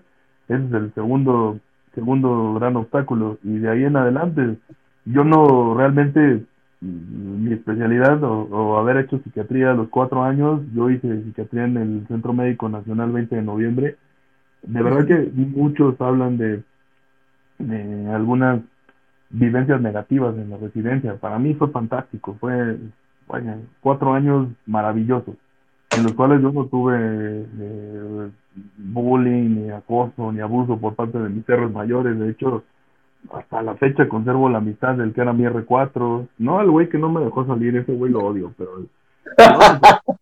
No, madre. Todos tenemos, todos, todos, tenemos uno que, que, que, quieres mandar una chis. Te voy a ver, cabrón, y me voy a encontrar. Sí, sí, sí. Ese no, ese cabrón. A chingar a su madre, ese cabrón. Sí, buenos días a todos menos a ese perro.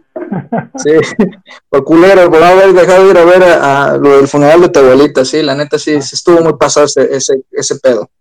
Sí, entonces, pues vaya, yo conservo la mitad de mis otros R4, en algún momento no me tocaba guardia y me fui al Vive Latino con el que era mi R3, vaya, tengo algunos recuerdos maravillosos de la residencia, creo que fui afortunado en ese sentido y y de alguna manera nos tocó intentar promover que la residencia fuera un periodo sano de aprendizaje. Aprendí muchísimo, me resultó, vaya, un periodo fantástico, maravilloso en ese, en ese momento. Ah, ok, digo, después decides por paidopsiquiatría, ¿Ay, ¿Qué fue lo que te motivó para, para escoger esa sub? Fíjate que cuando estábamos en el, en el R2, nosotros votábamos en el PRAI. Eh, todo el R2 del 20 de noviembre lo estábamos en el Fray Bernardino, era como regla general, así estaba estructurado el curso, que la parte de, de aprender el manejo de pacientes psicóticos, de manejo de hospital psiquiátrico se hacía en el PRAI. Entonces todos los R2 del 20 de noviembre tenían que cursar ese año ahí. Eh, ahí está doctora extraña y va a avalar mis palabras con lo que voy a comentar, pero hay un, un doctor en específico en el, en el segundo piso, que aquel era, creo que en el segundo piso en aquel tiempo en donde rotábamos nosotros los R2 del ICE, que decía que la verdadera subespecialidad tendría que ser psiquiatría general, por llamarla de, algún de alguna forma, que todos, todos los psiquiatras deberíamos de ser paidos primero para después convertirnos en en psiquiatras generales, porque todas las bases y todos los secretos de la psiquiatría de adulto, todo lo que se expresa en la edad adulta, sus claves, sus, sus, razones, están inscritas justo en, los periodos, en el periodo de la infancia. De manera que entender eso es fundamental para intentar entender lo que pasa en el adulto.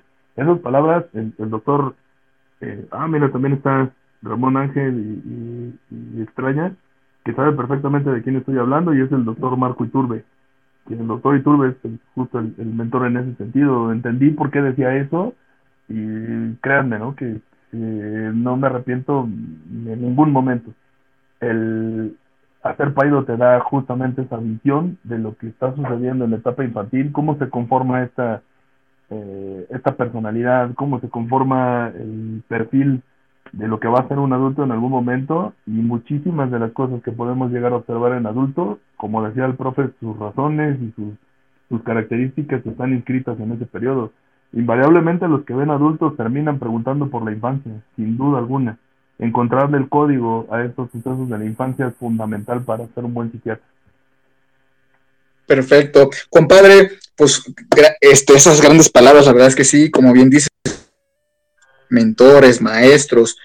Eh, ¿Cómo ha sido para ti? ¿Cómo vives tu trabajo?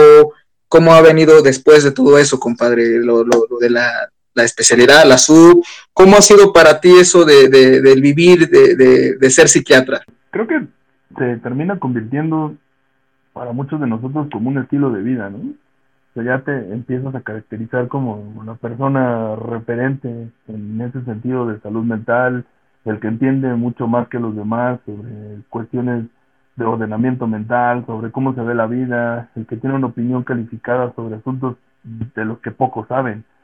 Yo sí pienso que se te terminas convirtiendo, que hay una, una personalidad del psiquiatra en específico.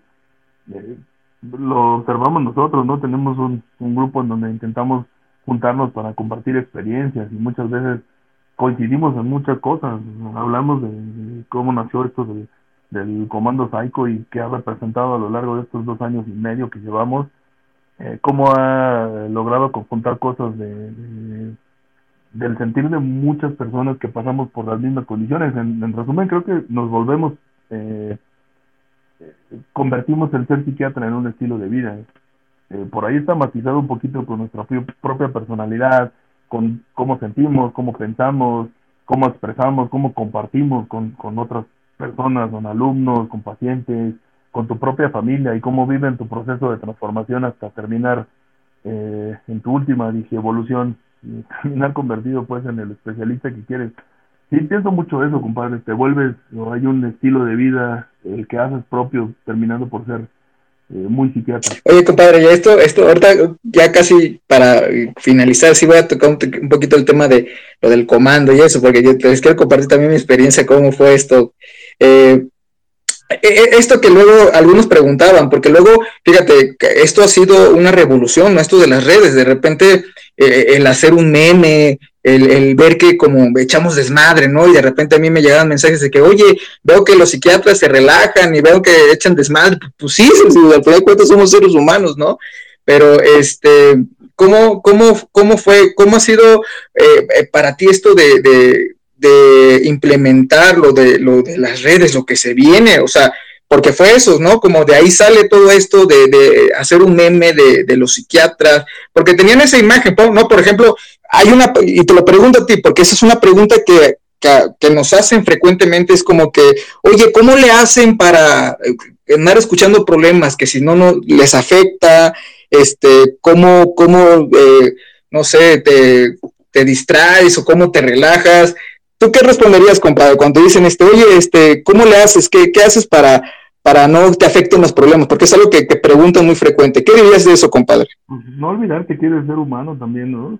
salir a jugar fútbol, tocar el saxofón, echar la chela con los amigos. Creo que eh, eh, siempre comento que uno tiene que fomentar o tratar de cultivar lo más que se pueda diferentes áreas o diferentes facetas que te componen como ser humano. Eres hijo, eres hermano, eres novio, eres eh, papá, esposo, no sé un montón de cosas al mismo tiempo. Eres el centro delantero del equipo, eres el saxofonista de la banda, eres el, güey que estacionó su carro a un lado. De alguna manera creo que esto va en general a todos los, los, médicos, creo que tendremos que, tenemos, o es una sugerencia mía, eh, cultivar diferentes áreas y diferentes facetas, porque saben también que la, la medicina es un campo de desarrollo finito, un campo que tiene un principio y también tiene un final. Eh, los que tenemos cierta experiencia con atender, por ejemplo, personas en fase de retiro, sabemos perfectamente que si le pones todos los huevos a la misma canasta y apuestas todo lo que tienes en recursos cognitivos y recursos de expectativa sobre un solo aspecto de tu vida, que en este caso puede ser médico, cuando termina esa fase activa terminas eh, con las manos vacías y terminas dándote cuenta de que no eres nada si te quitas la bata. De manera que siempre recomiendo a todo mundo que me hace esta pregunta, cultiven otras áreas, sean algo, sean algo más que ser médico, platiquen de otra cosa, porque, güey, las reuniones de médicos hasta cierto punto de mi vida me daban una flojera enorme. Solo se hablaba de medicina, solo se compartían casos de pacientes. Bueno, a, quien me conoce sabe, yo soy músico, eh, soy saxofonista, estoy tocando en una ah. banda de ska punk mucho tiempo, sigo todavía activo en ese sentido eh, me gusta mucho esta cuestión de, de, hacer diverso el pensamiento, de generar diferentes eh, facetas de una misma persona y me parece que en eso he encontrado yo la manera de, de, de, relajarme, de tener perfectamente centrado hasta dónde empieza y dónde termina mi labor como médico y como especialista. Perfecto, compadre, eso que dices es súper importante. Yo creo que que comparto muchísimo esto, ¿no? Y esto, y como bien dices, ¿no? Esto de, de que qué eres sin la bata, ¿no? O qué eres sin la medicina, porque eh, en, efecto hay que poner ciertas como limitaciones en esa parte y segundo, comparto esto que dices, ¿no? Como el cultivar otras cosas. Y yo creo que eh, eh, eso es la, la, finalidad que a veces hemos estado compartiendo. Ya ves, por ejemplo, los memes, echar desmadre, y fíjense, aquí, es, aquí entra, ya viene esta parte de la historia, ¿no, compadre? O sea, de, de, cómo, cómo nos conocimos. Al final, y fíjense, yo, yo soy tu fan, yo, yo veía que, yo llegué, aquí a, yo llegué a Twitter por los deportes, por Faitelson. No sé si recuerdas, ¿no? Andarle recordando un pinche madrazo. Y, fíjate, yo entraba, yo entraba y eso, yo veía, o sea, yo, a mí me gustan los deportes también.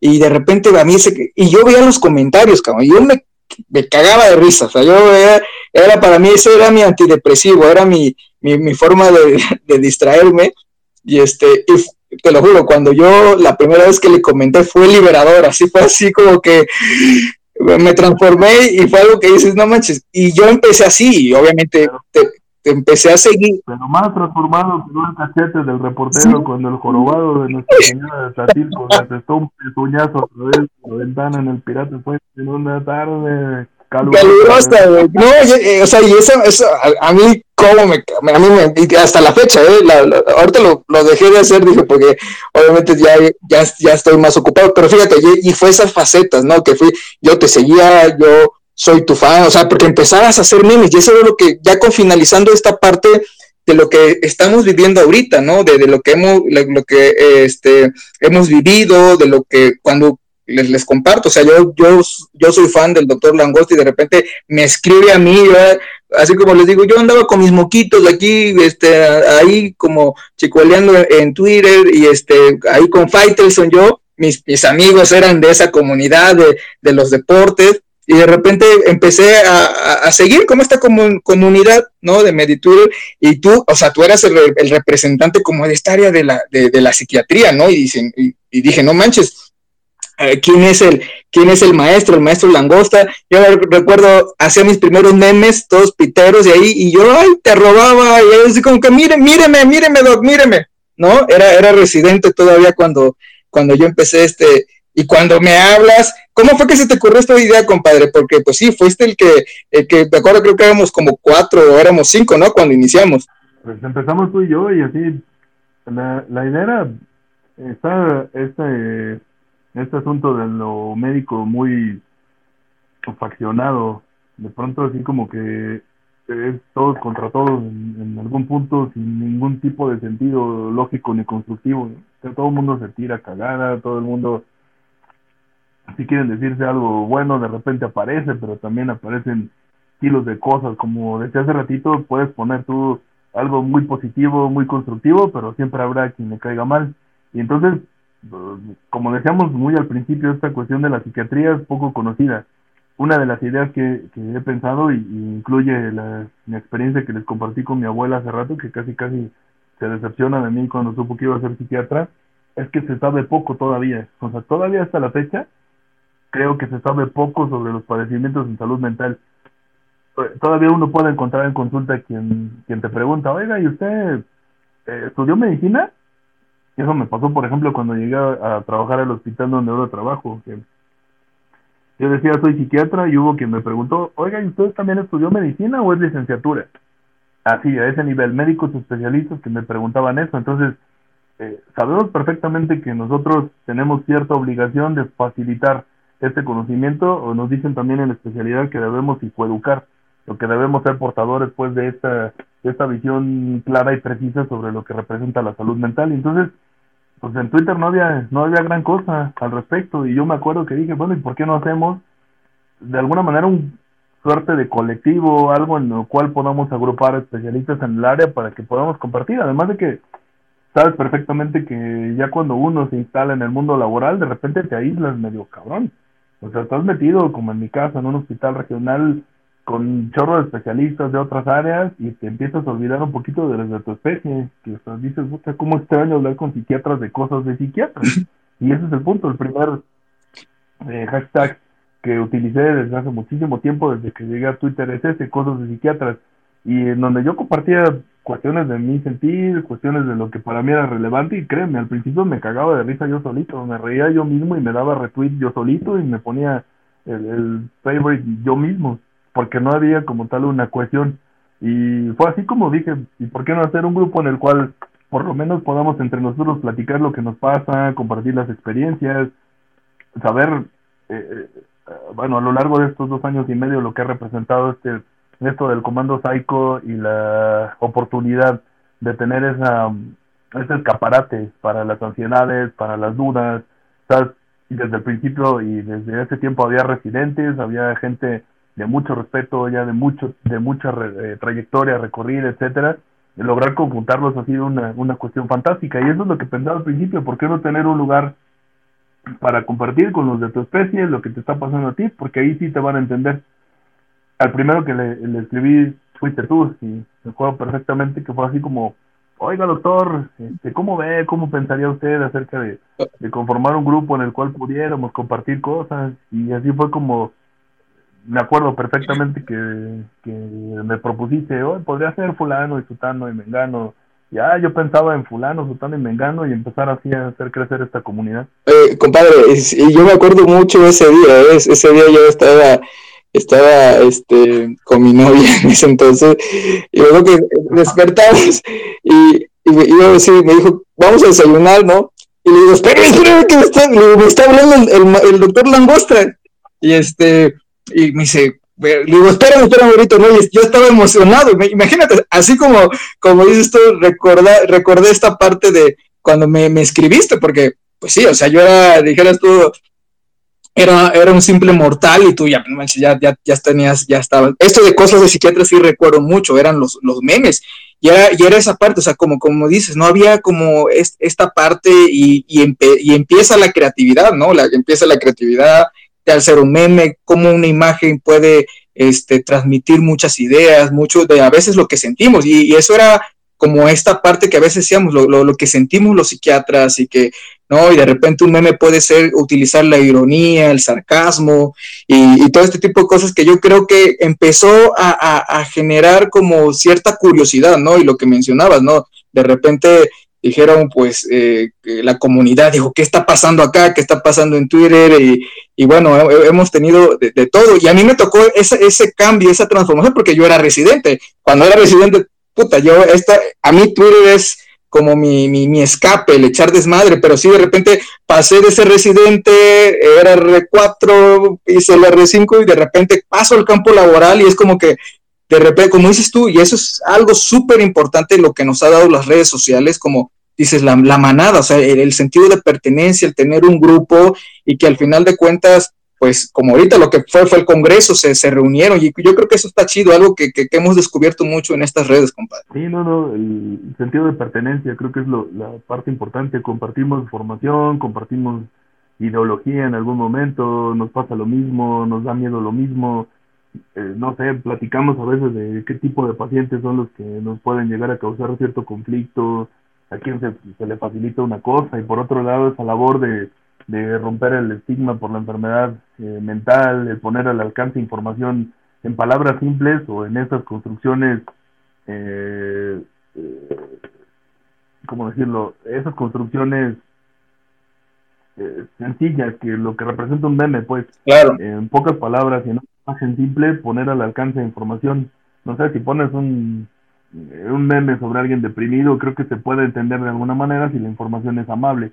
Esa labor de, facilitar el conocimiento y ponerlo al alcance de quien te pueda leer, de quien pueda darle risa a tu meme y pueda con eso comprender un poquito más de lo que tenía el día anterior, eso es fundamental. Y sabes que a lo largo de este tiempo lo que hemos estado haciendo es intentar precisamente ser, esos, ser ese eh, factor de, puente entre lo que no se conoce de la psiquiatría y poner esto al alcance de quien lo quiera leer y quien se quiera cagar de la risa con lo que pusiste ahí. Perfecto, compadre, perfecto. Bueno, pues mira, pues, ¿qué, más, qué más con todo esto que nos has compartido? Yo creo que para mí ha sido tan valioso esto que, he escuchado de una persona que, que, admiro, que, que, quiero, que respeto. Tú sabes muchísimo lo que, lo que, que hemos vivido juntos, a pesar de, de, de la distancia, porque pues fue a través de ti que nos, que nos conocimos y la gran amistad que hemos vivido, los momentos difíciles en los que yo sé que tú has estado y, y para mí representa mucho eso, compadre, ¿no?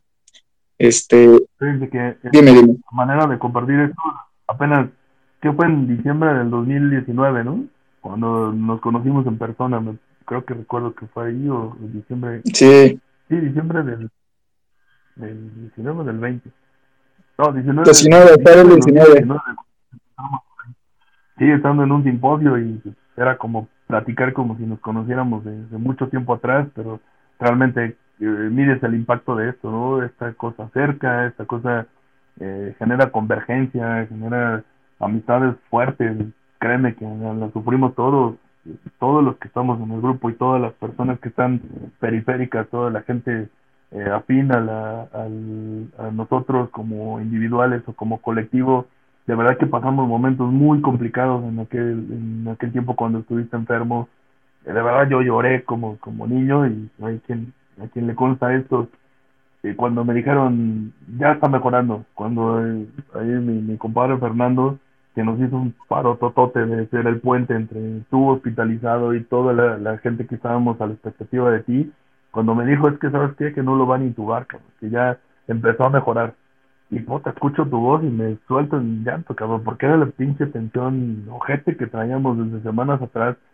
El, pensar que cada día era fundamental para tu mejoría o para tu empeoramiento, de verdad que fue soltar una presión de una manera, no me pude contener. Y, y de verdad que celebro la vida, celebro el comando, celebro el Twitter, eh, creo que estas cosas son de lo de por lo que vale la pena vivir. Compadre, pues qué te digo, qué te digo con gracias por esta por estas palabras, no, o sea, yo creo que la verdad te lo digo así sinceramente, para mí esto representó muchísimo. Yo no me había dado cuenta tal vez la magnitud de todo esto. O sea, cuando o sea, cuando de repente de todos lados vino la ayuda, o sea, era era para mí fue algo así que me sacudió, me estremeció el corazón, así te lo digo sinceramente, el, estar ahí, de repente estar en piscina interna luego llegaban, oye, este, te, mandan saludos, hablaron de Coaxacualcos, otros amigos que tengo por allá, este, oye, la jefa de medicina interna, eh, que era una de una generación arriba mía, de repente llegan, o sea, a mí lo que, a mí, a mí, el, el parteaguas de esto, compadre, y te se los comparto a todos, ¿no? De repente llega el compadre Fernando, este, y me dice, o sea, yo estaba, estaba pronado, estaba en de medicina interna, y me dice, ¿qué onda, Kings? O sea, cuando me dijo así, yo dije, o sea, o sea, güey, o sea, eh, en ningún momento hubiera imaginado eso. Y me dice, hola, soy este residente de terapia intensiva. O sea, se, o sea, se enteraron por Twitter, aquí de amigo Orlando también, hay que lo, le mando un, fuerte abrazo.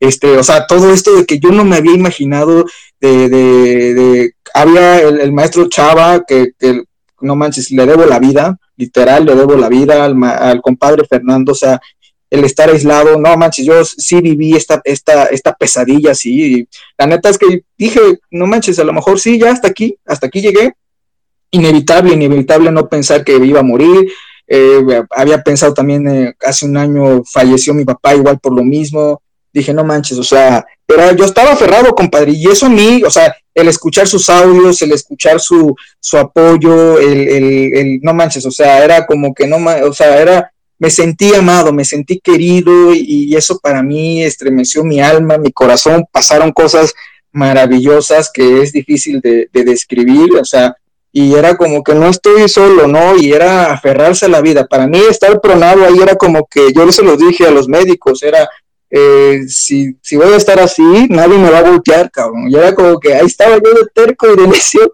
como eso que platicabas, ¿no? Cuando, cuando hicimos este, lo, lo del ENAR, y, no manches, o sea, el, ver que el apoyo, los amigos, eh, gente que ni conocía, regreso y veo todo esto, no, para mí yo, yo estaba chillando, yo estaba chillando cuando vi los hilos, vi las, las buenas vibras y, y la verdad es que les agradezco de, de, corazón todo lo, lo, lo, que hicieron, no, no tengo palabras, o sea, yo decía, pues ni modo, o sea, sí que fue difícil y estaba yo aferrado a la vida, conocí grandes amigos, eh, Fernando, mi compadre, el, el, le, agradezco muchísimo el que te ayuden a comer, no, yo no podía ni, ni voltearme, tenía una disnea horrible, escucharon los audios, ¿no? Los audios que les mandaba, o sea, yo neta era como que no podía respirar y dije, no manches, pues ya, y les dije, si me tienen que intubar, intubo. Entonces, esto, esto lo que ha hecho las redes sociales para mí ha sido un parteaguas, nunca lo hubiera imaginado y te lo digo sinceramente, compadre, de corazón, de corazón te lo agradezco, te quiero mucho, sabes que aquí voy a estar, yo te lo dije y, pues eso hemos fortalecido esta amistad, ¿no? Y también para, para lo, que sirva de enseñanza con, todo, lo que podemos obtener de estas redes. Y pues bueno, compadre, no sé, ya para finalizar, este, eh, que quieras, este, como comentar sobre todo a, las nuevas generaciones. Yo creo que este es el fin, ¿no? También de esto, de ver que eh, el hecho de ahorita están haciendo nada, vemos ahorita cómo muchos también sufrimos y sufren. ¿Qué, qué, qué, qué podrías decirles a estas nuevas generaciones de, de, los que estudian medicina, de los que eh, aspiran también para psiquiatría? ¿Qué les podrías decir, compadre? Pues lo que le digo a todo el mundo, compadre, deseenlo mucho, deseenlo un chingo con todo el corazón y pónganle todos los huevos. O sea, lo que no sale a la primera sale a la segunda y si no, hasta que salga. Esto es una carrera de resistencia y tiene uno que tener perfectamente definido y desearlo con todo. Perfecto. Perfecto, compadre. Pues, ¿qué te digo? Gracias, gracias por este, por este espacio, por esta, por esta charla, por permitirnos compartir parte de tu historia de vida. Esta, esta dinámica es para eso, como bien dices, para, para reírnos, para recordar, para vivir y, y pues gracias por, tu presencia, por tu amistad, por compartir parte de tu existencia con los amigos. Gracias por llegar a esta parte de la entrevista y espero la hayas disfrutado mucho tanto como yo la disfruté. Y recuerda seguir en sus redes sociales al Dr. Langosta como arroba Dr. Langosta. Y te espero en el próximo capítulo de Pláticas con Dr. Kings. Recuerda, caras vemos, historias de vida no sabemos.